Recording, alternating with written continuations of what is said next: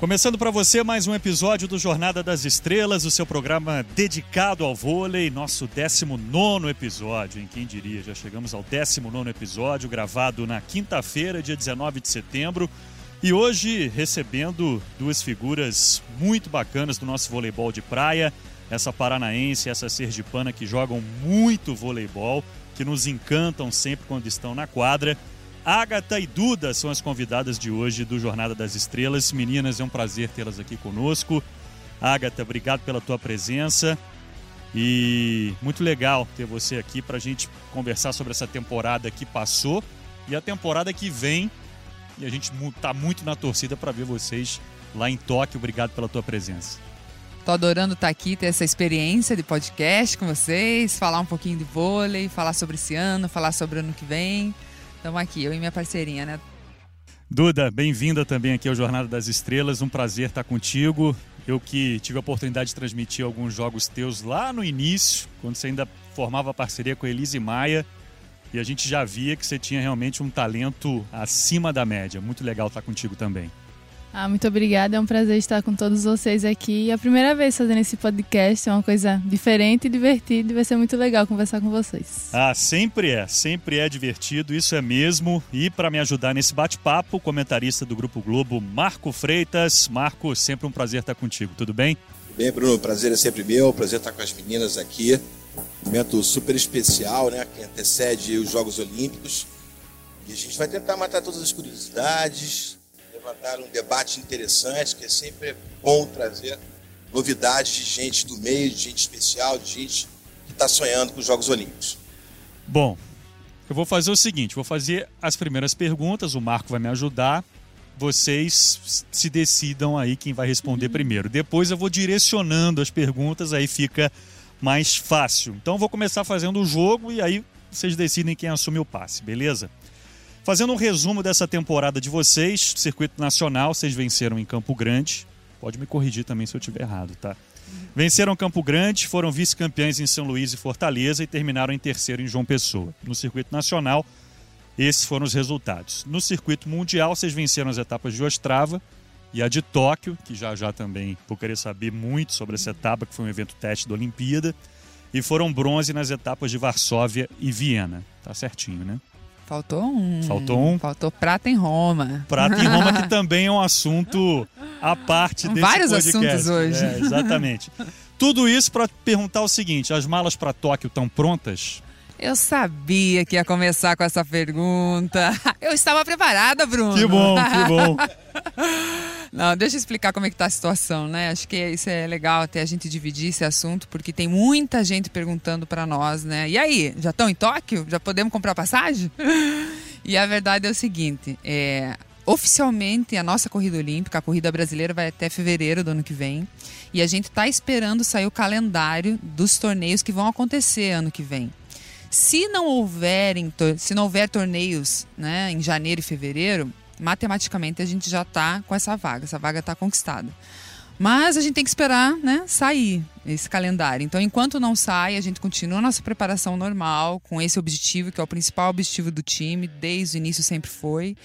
Então, a gente está nessa expectativa desse calendário sair, mas a gente sabe que fez um trabalho muito legal até agora. E com relação a esse calendário que não saiu ainda, tem uma etapa já confirmada para o México e ainda a possibilidade de ter a etapa de Fort Lauderdale, seria isso? É exatamente isso. Vai ter no final do ano, né, em novembro, de 13 a 18, e no México. E próximo ano ainda não está nada definido. Pode ter essa etapa dos Estados Unidos, mas ainda não tem nada confirmado. E dentro disso tudo que eu falei aqui dos resultados, qual a avaliação de vocês da temporada? Foi uma, uma boa avaliação? Ah, jogamos super bem em tal etapa. Ah, a gente podia ter ido melhor na etapa X. Já vou falar também da Copa do Mundo. Mas qual a avaliação, avaliação que vocês fazem da, da temporada? Poxa, esse resultado nos surpreendeu, a gente poderia ter jogado melhor em outra etapa. Ah, acho que de uma forma geral eu colocaria que foi uma seria uma avaliação positiva do time. Né? A gente hoje está entre os três primeiros times do mundo, Me corrige, Duda, tô certo? Acho que é isso, né? Estamos entre os três Entre primeiros. os quatro, com certeza. Eu também tô na dúvida. Se... É, eu fiquei na dúvida agora. Se entre os quatro, com Entre os certeza. quatro, com certeza, né? Mas muito, Marquinho, por causa dessa etapa que o Bruno acabou de falar da Copa do Mundo, que é uma etapa que vale muitos pontos e a gente só conseguiu a nona colocação. Então foi uma etapa que deixou a gente para trás em relação à pontuação desses três primeiros times se a gente tiver em quarto, né? Mas você vê, mesmo com essa etapa que valia muitos pontos, a gente está né, entre os principais times ali. E então por isso que eu, eu va- eu avalio como um ano assim muito positivo. Acho que existiam muitos torneios que a gente poderia ter ido melhor, sim, né? E o legal é que a gente usou isso como combustível durante a própria corrida olímpica, durante esse próprio ano, né? Então a gente, por exemplo, vou falar a própria Copa do Mundo, que a gente não, não foi tão bem, que a gente conquistou o nono lugar, a gente na etapa seguinte, a gente teve na Suíça, foi um nono também, né? Mas aí a gente sentou, conversou e ajustou os detalhes para já na etapa seguinte já ir melhor, que foi Ostrava que a gente conquistou o primeiro lugar. Foi Ostrava depois, né? É, não, foi Espinho. A gente ficou em quarto lugar em Espinho, aí depois em primeiro em Tóquio, em Viena em terceiro. Então a gente foi numa sequência de semifinais muito legais depois desses resultados que a gente não achou que foram tão bons, né? Então acho que a gente soube usar bem esse combustível. É aquela história, né? Para preparação, é, é fácil falar também para quem está de fora, né? Vivi lá como treinador também, sei o quanto isso é complicado. Mas depois que passa para preparação, para a construção do time, essas etapas que vocês não foram tão bem, certamente vão cumprir um papel determinante para a qualidade de vocês no objetivo final. Eu acho até que a discussão, ah, o debate acontece muito mais quando acontece esse tipo de resultado então, muitas coisas que de repente não estão legais, o resultado está camuflando, elas vêm à tona diante dessas circunstâncias. Como é que esse bate-papo de vocês, quando a coisa não vai bem? Quem é que toma iniciativa? Se é o treinador de vocês, vocês mesmos chamam a atenção uma da outra, vocês sentam para conversar. Como é que é o protocolo desse tipo de debate pós-resultado ruim? Eu acho que, assim, perder é sempre difícil, né? Mas o lado de perder é sempre que tem essa conversa, a gente vê os pontos negativos e os pontos até positivos para ir ajustando no nosso time. Eu acho que nosso time é muito aberto um com o outro. É sempre verdadeiro. Então, às vezes é o nosso técnico principal, depois a Agatha conversa, eu posso conversar o que pode estar me incomodando. Mas sempre é um jogo aberto entre a gente. A gente é muito sincero com o outro. A gente não pode deixar nada passar. A gente não- pode deixar passar para outra etapa, porque isso vai acumulando. É um relacionamento no vôlei de praia. Então, cada vez que tem um detalhe que deixou para trás, vai vir de novo. Então, a gente acaba, olha, isso está acontecendo, então vamos ver para tentar melhorar, para na, na outra etapa a gente mais confiante, melhor, e ajustando nos treinos, se volta para o Brasil, se está tendo em campeonatos assim seguidos, a gente tenta fazer o possível, nosso técnico, nossa comissão também, preparação, tática, o, trein, o treinador, para fazer mas, o melhor. mas não chega a ser até uma coisa rígida de, de protocolo, né? Não, é assim, se tá, se tá, se tá vendo algum detalhe que ah, um, um erro de, sei lá, de passe, um exemplo. Ele tenta com calma ali pra gente ajustar nos próximos campeonatos, no treino. É sempre assim, com calma, porque não vai acontecer do dia pra noite. né? É, prometi que ia falar então da Copa do Mundo, deixa eu pegar carona nisso tudo que vocês estão falando. Para o Brasil foi um campeonato muito sintomático, né, no sentido de que a gente ficou fora do pódio nos dois naipes. Como é que foi para vocês interpretar esse resultado? Vocês mudaram alguma coisa na preparação? Ou não foi algo circunstancial na opinião de vocês? Ou vocês de fato, opa, acendeu o sinal de alerta, alguma coisa está rolando, a gente precisa mudar? Como é que foi para vocês pós-Copa do Mundo? Ai, teve um gosto bem amargo, sabe? Ter perdido, ter ficado em nono lugar. A gente tinha uma expectativa melhor, porque na, na Copa do Mundo anterior a gente já não tinha ido tão bem, né, Duda? A gente tinha ficado em 17 lugar. Então a gente foi para essa Copa do Mundo querendo mais, sabe? Então esse resultado em nono lugar para nós, assim, teve esse gosto mesmo amargo. A gente se preparou, a gente pensou muito sobre a Copa do Mundo e não aconteceu. Então, é como a gente já está conversando aqui, né, né, nesse bate-papo. Paramos, sentamos e vimos o que, que não deu certo naquele momento para não errar para frente, né? E a gente foi usando isso para as etapas seguintes. Isso que é o legal de ter tanto torneio, né? Essa é a coisa positiva, porque você vai aplicando na, na próxima semana. Você tem uma nova oportunidade na semana seguinte em outro país, num torneio que também vai ser importante. Então a gente sentou e conversou, a gente viu que a gente precisava, tinha algumas situações que a gente precisava melhorar, tanto técnico e tático, algumas até psicológicas, tinha que dar um gás a mais. E a gente tem certeza que tudo isso está virando ferramenta para nós, para os momentos ainda que a gente tem para viver ainda pela frente. Uma curiosidade, né, nas nossas transmissões aqui, Marco já está bem acostumado com isso, é, o público participa através das redes sociais. E uma curiosidade muito grande que as pessoas têm é o seguinte: no circuito mundial, o treinador não pode ficar do lado. No circuito brasileiro, a presença dele já é permitida. Como é que vocês trabalham com isso? Vocês deixam o treinador com vocês no circuito brasileiro, no Mundial, obviamente não pode, ou vocês preferem deixar ele de fora também no circuito brasileiro para já ser, digamos, um, um ensaio para o circuito mundial? Como é que vocês administram essa questão? É uma coisa muito louca, né? Se você for ver, né? Porque no circuito brasileiro você pode ter, né, o seu técnico no banco te ajudando ali, então você joga em três, né? E chega no circuito mundial, é, são duas contra duas, né? É, eu converso muito isso com o Marco, o Marco é nosso técnico, né? O Marco Chá. E a gente até, ele até fala que ele vê uma beleza no sentido do atleta no circuito mundial não ter o técnico, porque ele é obrigado ali a descobrir uma maneira de sair das situações sozinho. E isso não é nem um pouco fácil, né?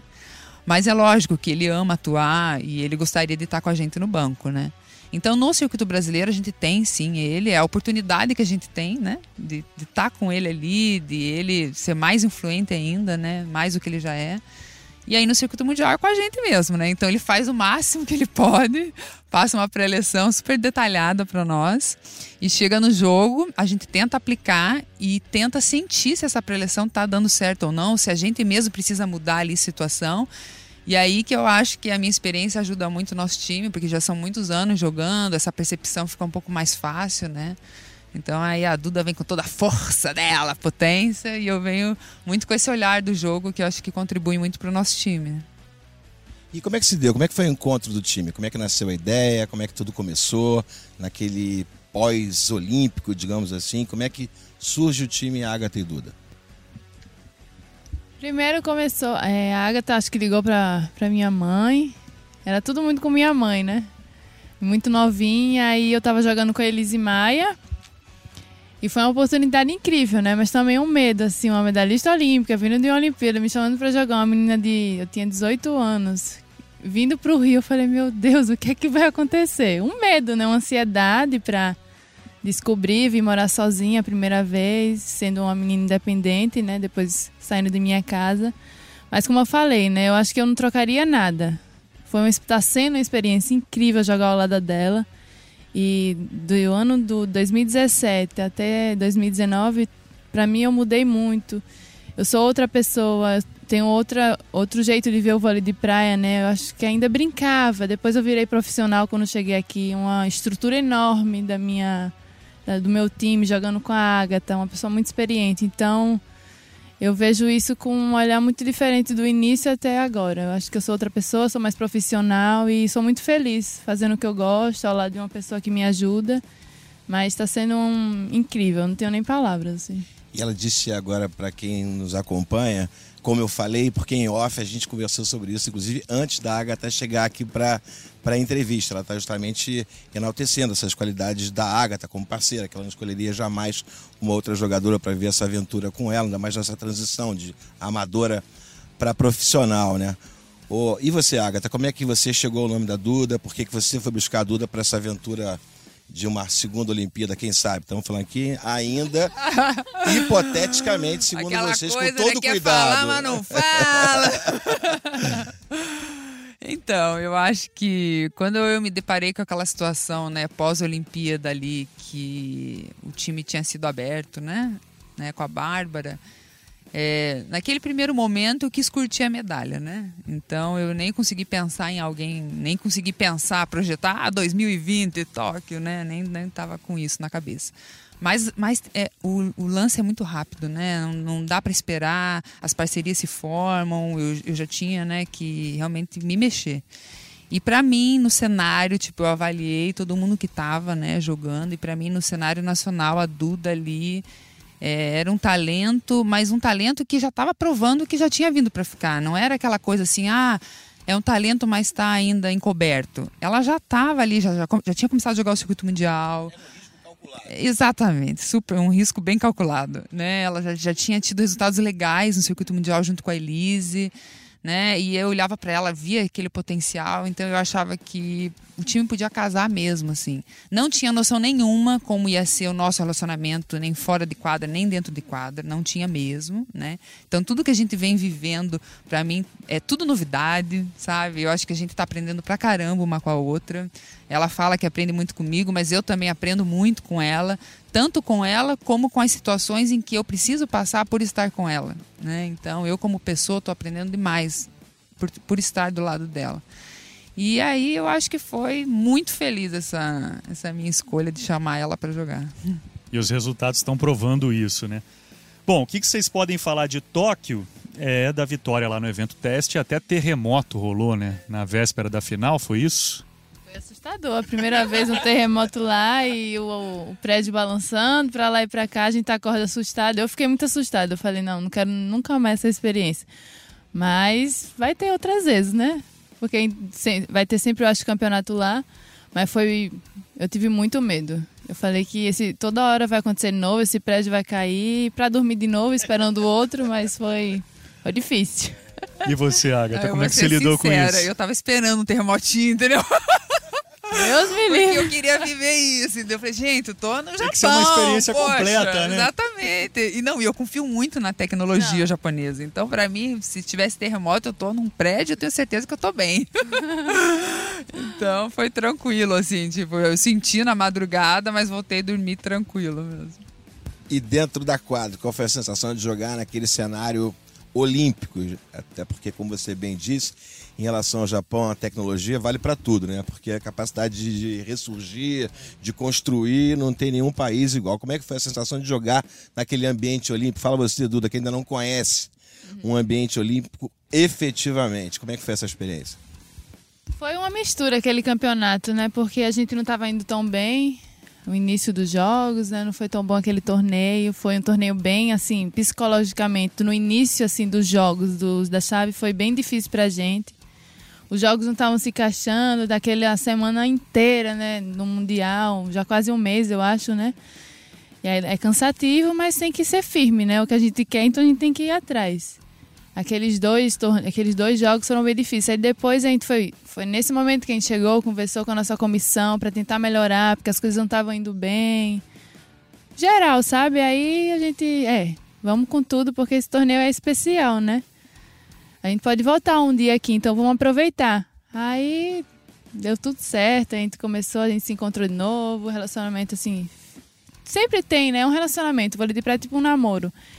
A gente voltou com tudo, fiz, é, começamos a jogar mais feliz dentro da quadra, né? Porque parecia que era mais. Não era que seja mais um torneio, mas estava às vezes um pouco mais difícil. Mas depois a gente ficou bem ali, jogou bem em Tóquio e conseguimos conquistar essa medalha de ouro que foi muito especial.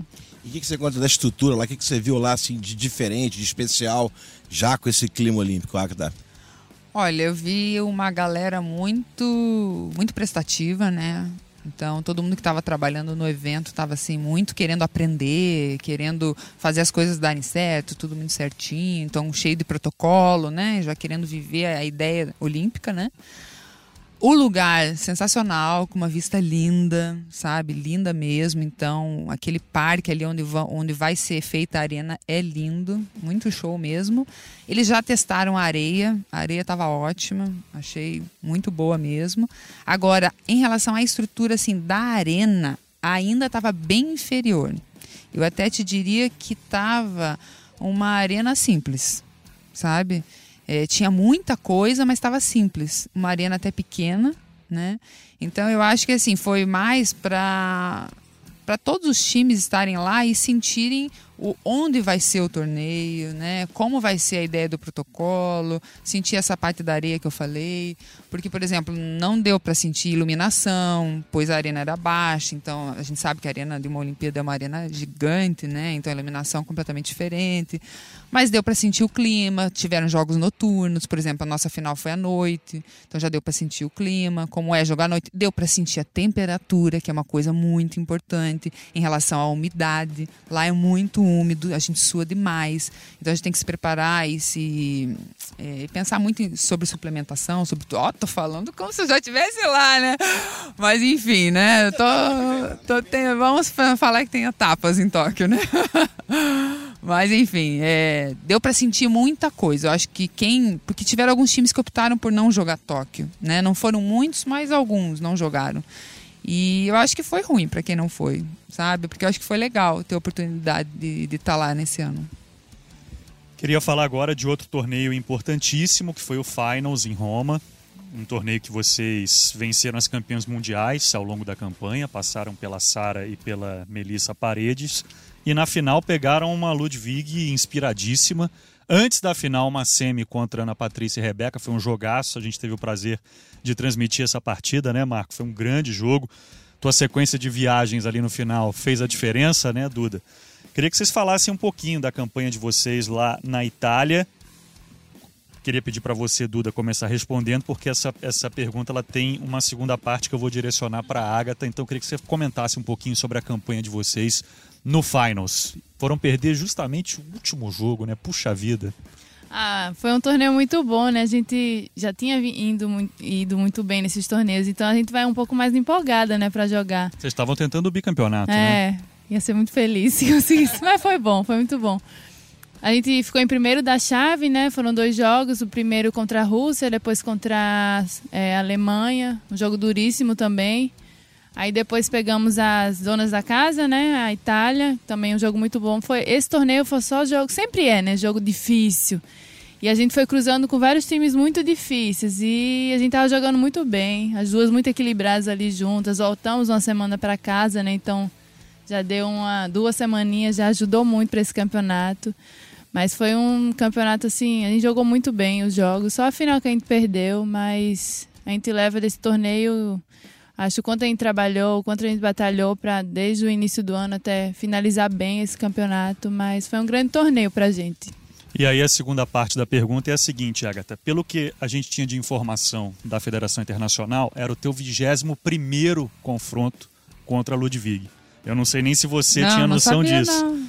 Então eu queria uhum. te perguntar o que faz da Ludwig ser uma jogadora tão difícil de enfrentar. Ela vivia um momento especial, estava retornando depois de parar para ser mamãe, agora está jogando ao lado da Coso, que é uma jogadora oriunda do voleibol de quadra. E queria te perguntar isso: o que faz da Ludwig uma jogadora tão difícil de ser enfrentada, na tua opinião?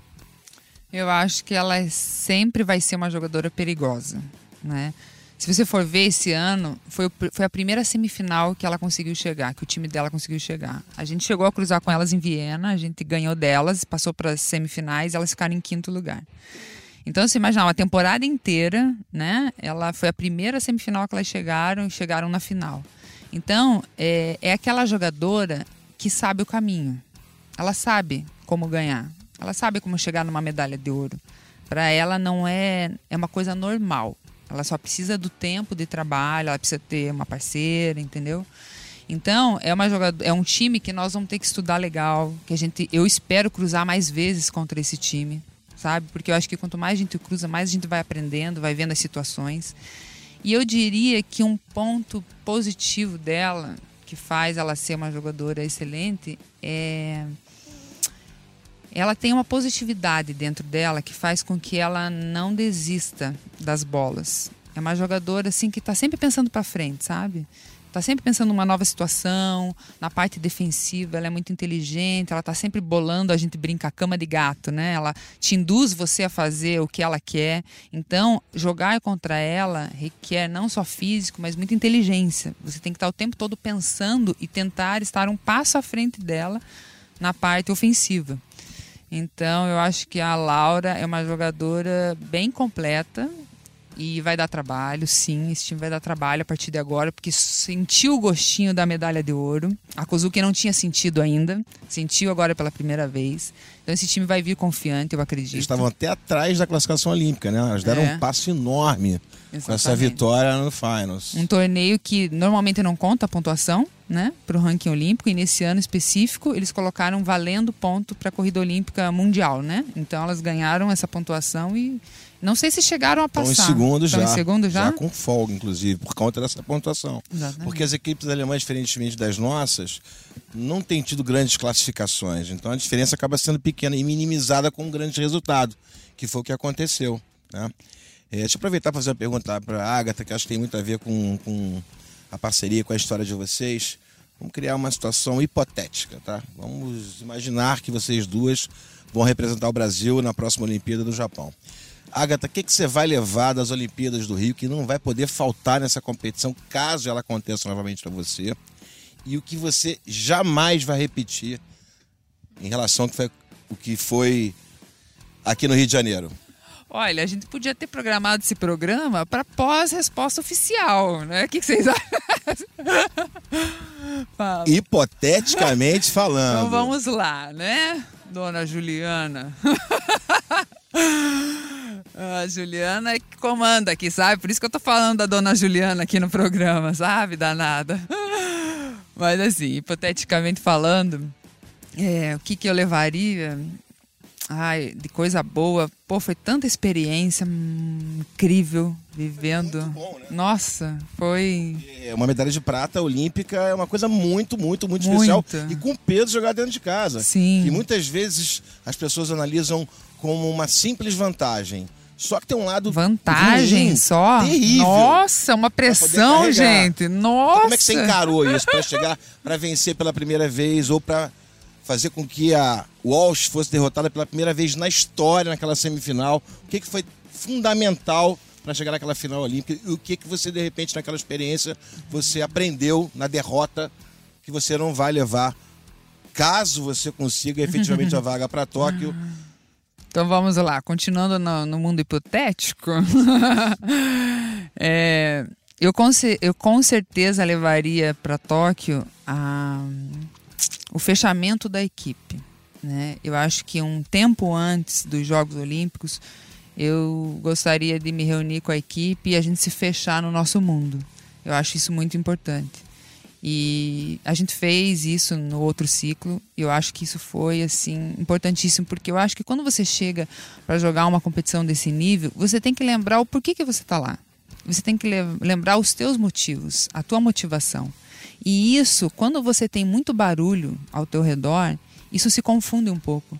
Então esse se fechar, ele é muito importante para isso. Então isso vale para a imprensa, isso vale para redes sociais, isso vale para tudo, entendeu?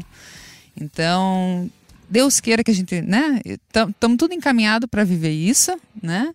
E que a gente tenha essa conversa, né? Daqui um tempo, eu e a minha equipe. Mas eu acho que isso seria um ponto crucial, realmente, de positivo para levar para Tóquio, né?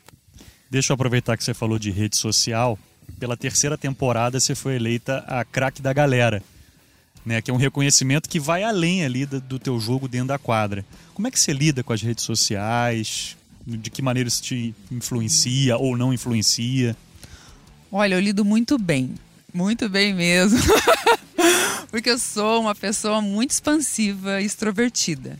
Então, para mim, não é uma dificuldade bater papo com todo mundo, sair de um jogo e dar um abraço e trocar com o fã, sabe? Com quem torce pelo nosso time. Então, isso é muito natural para mim.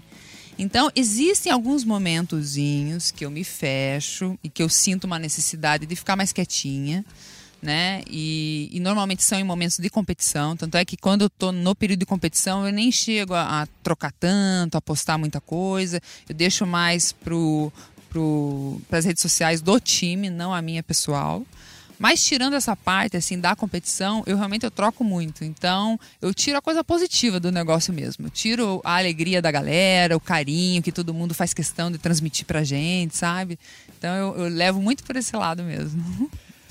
Duda, falei que ia, ia ter um momento que eu ia direcionar as perguntas, né? O Marco já abordou a tua chegada ao Rio de Janeiro para se juntar à Ágata. Agora é impossível fazer uma entrevista contigo e não citar a tua mãe, né? A Cida, e não posso deixar de te perguntar qual foi a importância da tua mãe, claro, não só na tua vida, mas principalmente na tua carreira.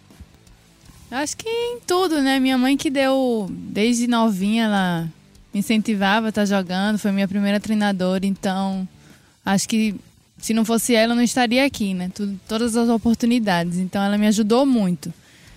Tinha que separar aquele sistema de mãe e treinadora, que era bem difícil. Isso foi bem difícil porque as brigas, as discussões, não as discussões, mas os, as broncas ali dentro da quadra, eu não podia entrar dentro de casa.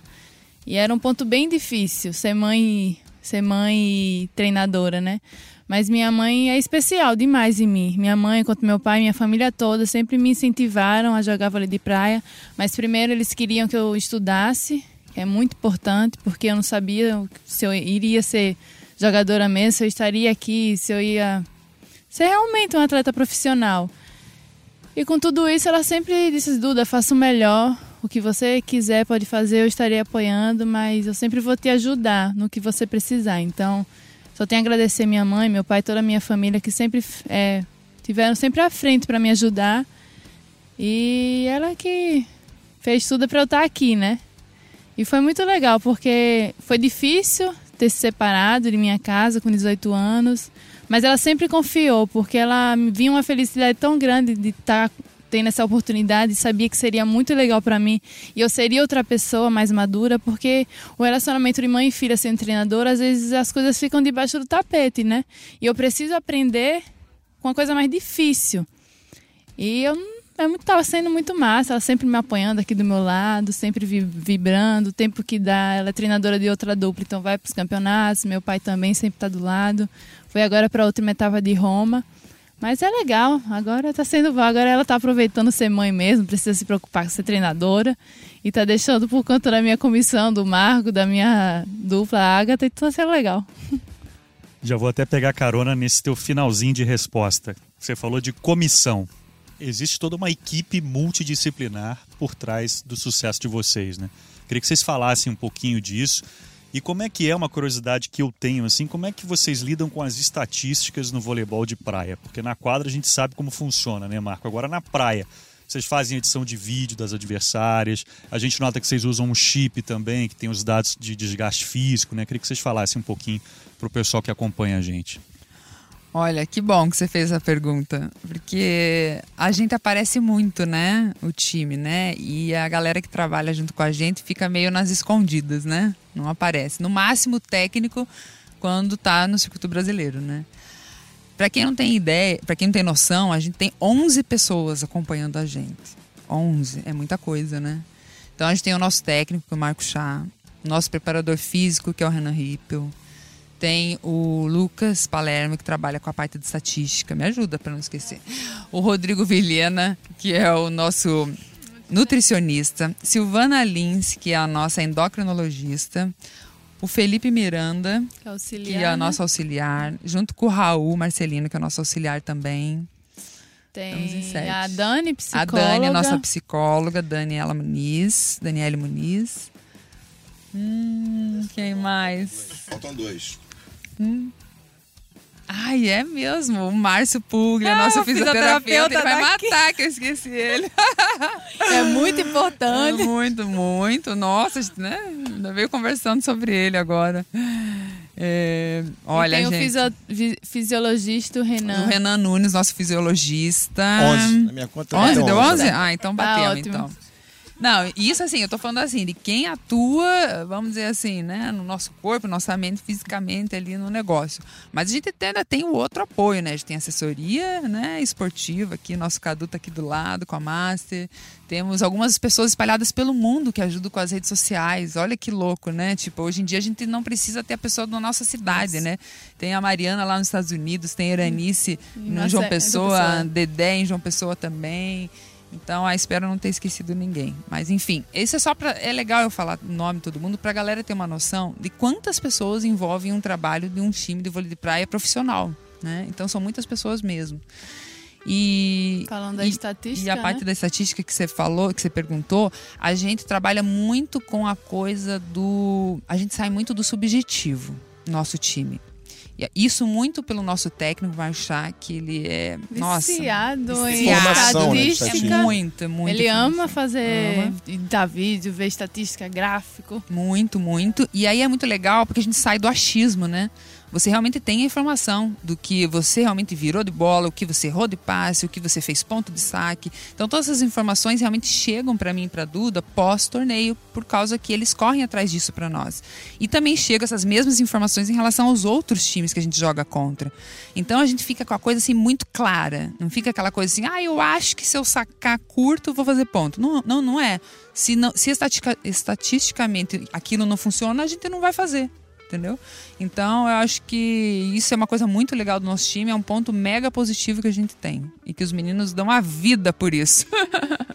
E é um trabalho facilitado pela tecnologia também, né? Falei do chip que vocês usam, né? Tô correto? Que tem as informações, Tá quantos saltos você Não, faz. é incrível, exatamente. Nessa parte, quem trabalha diretamente com essa tecnologia é o Renan Nunes, o fisiologista, e o nosso preparador, o Renan Rippel.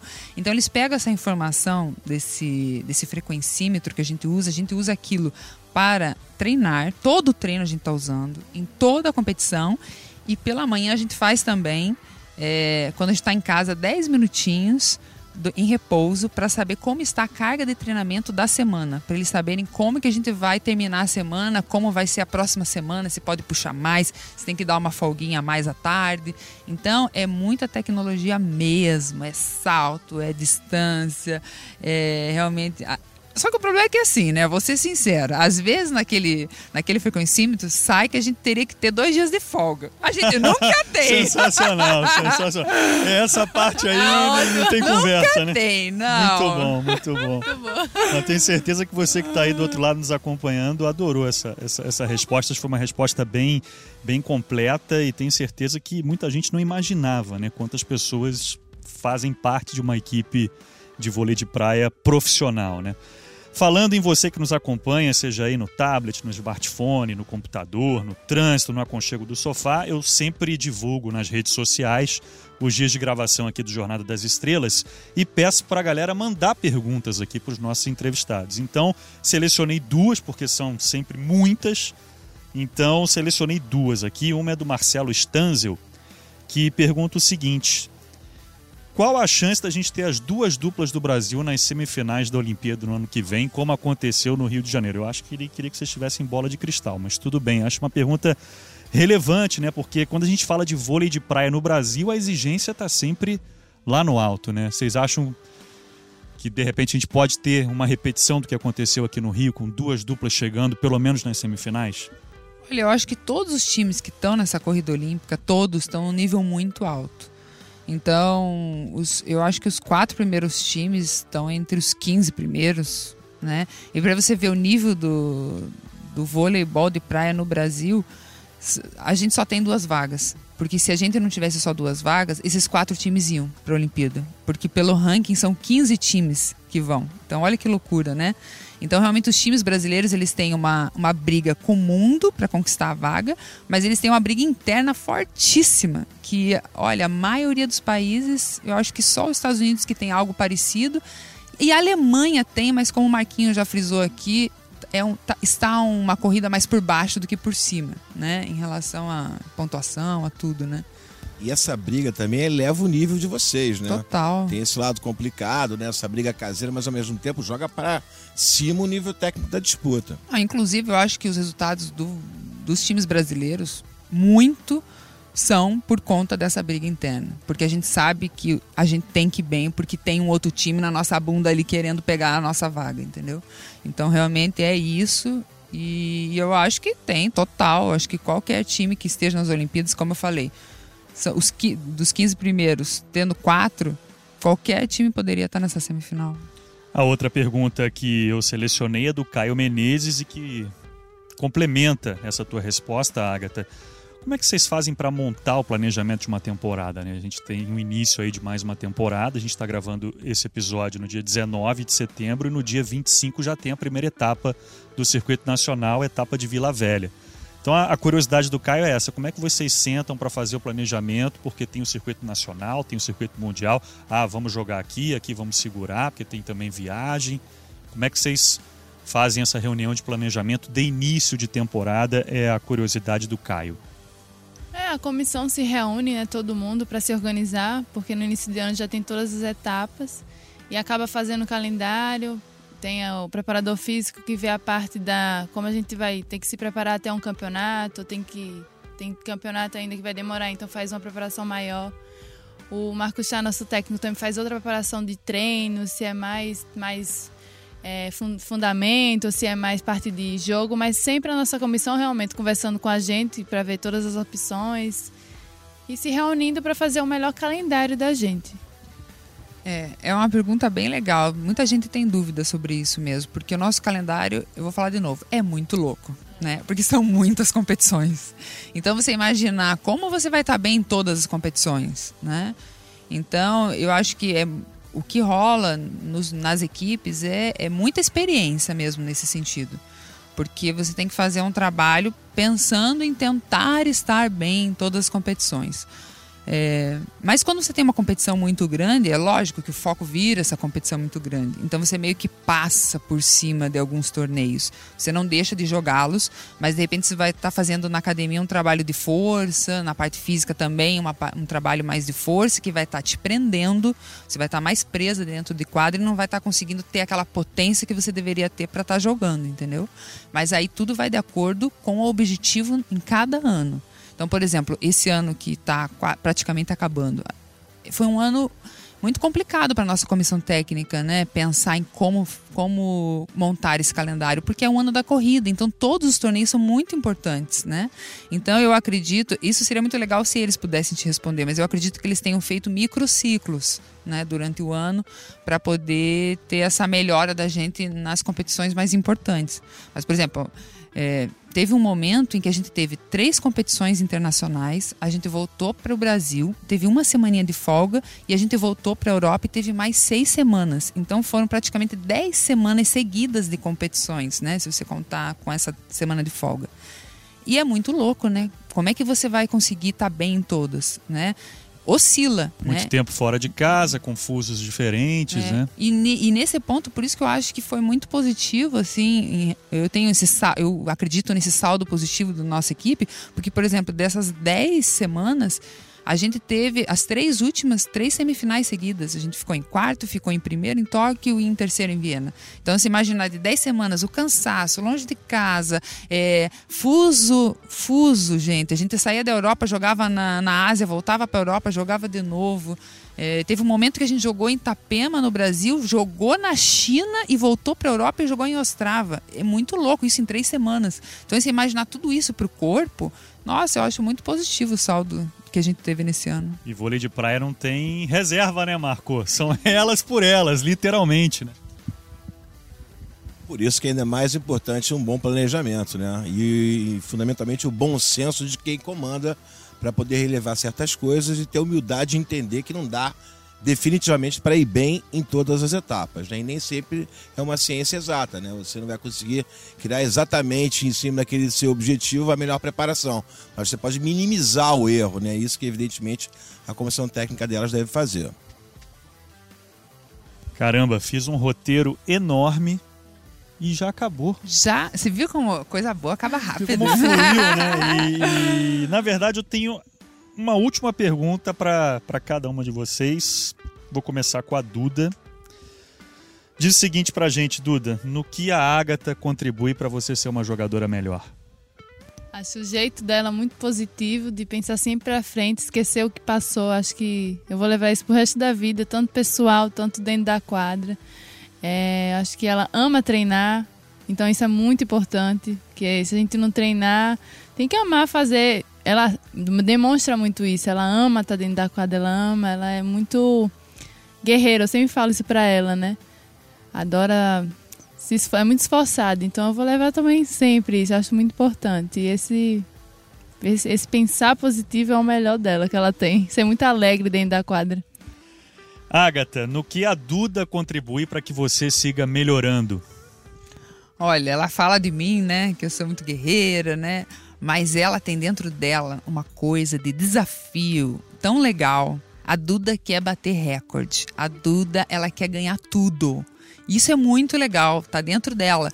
talvez eu seja só uma chamazinha ali que, a, que, a, que ajuda a acender o que tem dentro dela, né? Isso é muito legal. Então, eu acho que eu contribuo né, nesse sentido, mas é, é muito gostoso estar do lado de uma pessoa que tem essa mentalidade, né?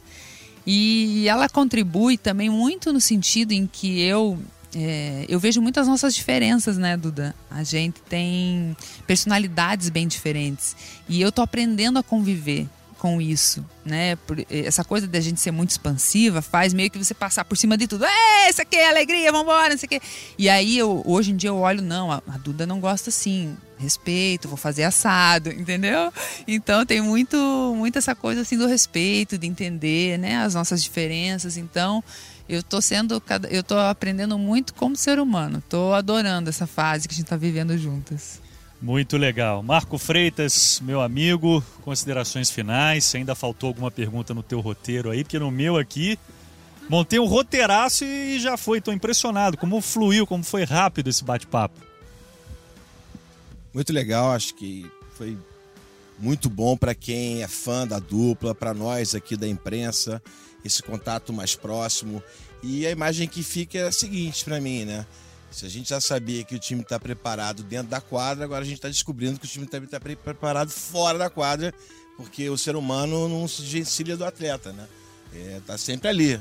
Então eu acho que é fundamental também esse cuidado com a pessoa e não só com o atleta. Me parece que elas estão muito bem assessoradas nesse sentido e para um caminho olímpico isso é fundamental. Exatamente.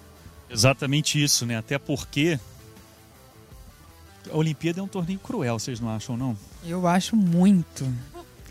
Muito. Não é? Eu sempre pensei isso, Bruno, sempre. Eu, eu sempre também, pensei assim. Eu, eu, eu durmo e acordo pensando nisso. Você vive a vida inteira, porque o atleta vive, ele quer participar da Olimpíada. Então é o sonho da vida dele. Então ele faz tudo para conquistar aquilo. Você já pensou se naquela semana te dá, sei lá, uma dor de dente? É isso aí. Sei lá, né? Quatro anos de Quatro trabalho an... numa quarta de final. É, quatro anos, isso você está sendo querido. É, pra Se a gente bonzinho, for pensar né? na vida inteira que você pensa só nisso, né? É Mas muito é. louco. Uma fase de grupos ali, você já entra naquela loucura que são as partidas eliminatórias, e aí? Mas ó, eu tenho um jeito de ver também a vida. Por isso que eu, eu não gosto de colocar tanto peso na Olimpíada, sabe? Porque eu acho que você tem que aproveitar o caminho. Você tem que ser feliz no caminho. Acho que é por isso que todo mundo fala, ah, você é muito, dá muita risada.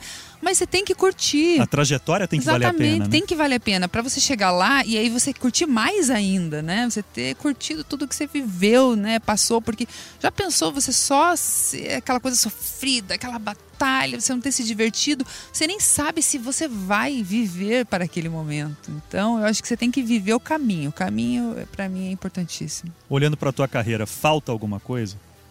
Opa! medalhas. Mais medalhas, com certeza. Eu sou muito competitiva. Muito, muito. É... Eu não vou falar. A gente tá né, nessa luta aí, quase com esse pezinho lá em Tóquio. Eu, as pessoas falam sobre medalha em Tóquio já com a gente, né? Já chego, ei, medalha de ouro em Tóquio, né? Já é, o papo já é assim com a gente. Não é nem se a gente vai estar em Tóquio, é já se a gente vai ser a medalha de ouro em Tóquio. E aí eu falo assim: não, calma, gente, calma. Primeiro a gente tem que conquistar a vaga. Aí, conquistando a vaga, aí a gente vai trabalhar para conquistar uma medalha. Entendeu? Então tem que ser uma coisa de cada vez mesmo. E o nosso time fez muito bem isso nesses três anos. A gente viveu degrau a degrau. Agatha, obrigado pela tua presença. Ainda mais sucesso para você. Valeu demais ter você aqui com a gente nesse episódio 19, viu? Ai, obrigada, adorei dividir com vocês aqui um pouco dos meus pensamentos, de tudo que a gente vem vivendo no nosso time. E quem sabe carregar mais torcida ainda pro nosso time, né, Duda? Duda, muito obrigado pela tua presença também. Quer dizer então que vou te ver aí nas páginas do livro dos recordes, é isso? Fé em Deus. Vou fazer de tudo, trabalhar muito para conseguir. Mas só tenho a agradecer, foi muito legal esse bate-papo. Espero ter de novo aqui e voltar novamente aqui. Marco Freitas, valeu, meu parceiro. Até a próxima, hein? Valeu, Bruno. Até a próxima. Agradecer a galera que mandou as perguntas aqui pra gente. Agatha e Duda participaram conosco então do 19 episódio aqui do Jornada das Estrelas, gravado no dia 19 de setembro, uma quinta-feira indo para o ar na sexta, no dia 20. Valeu demais. Ótima semana para todos e até a próxima.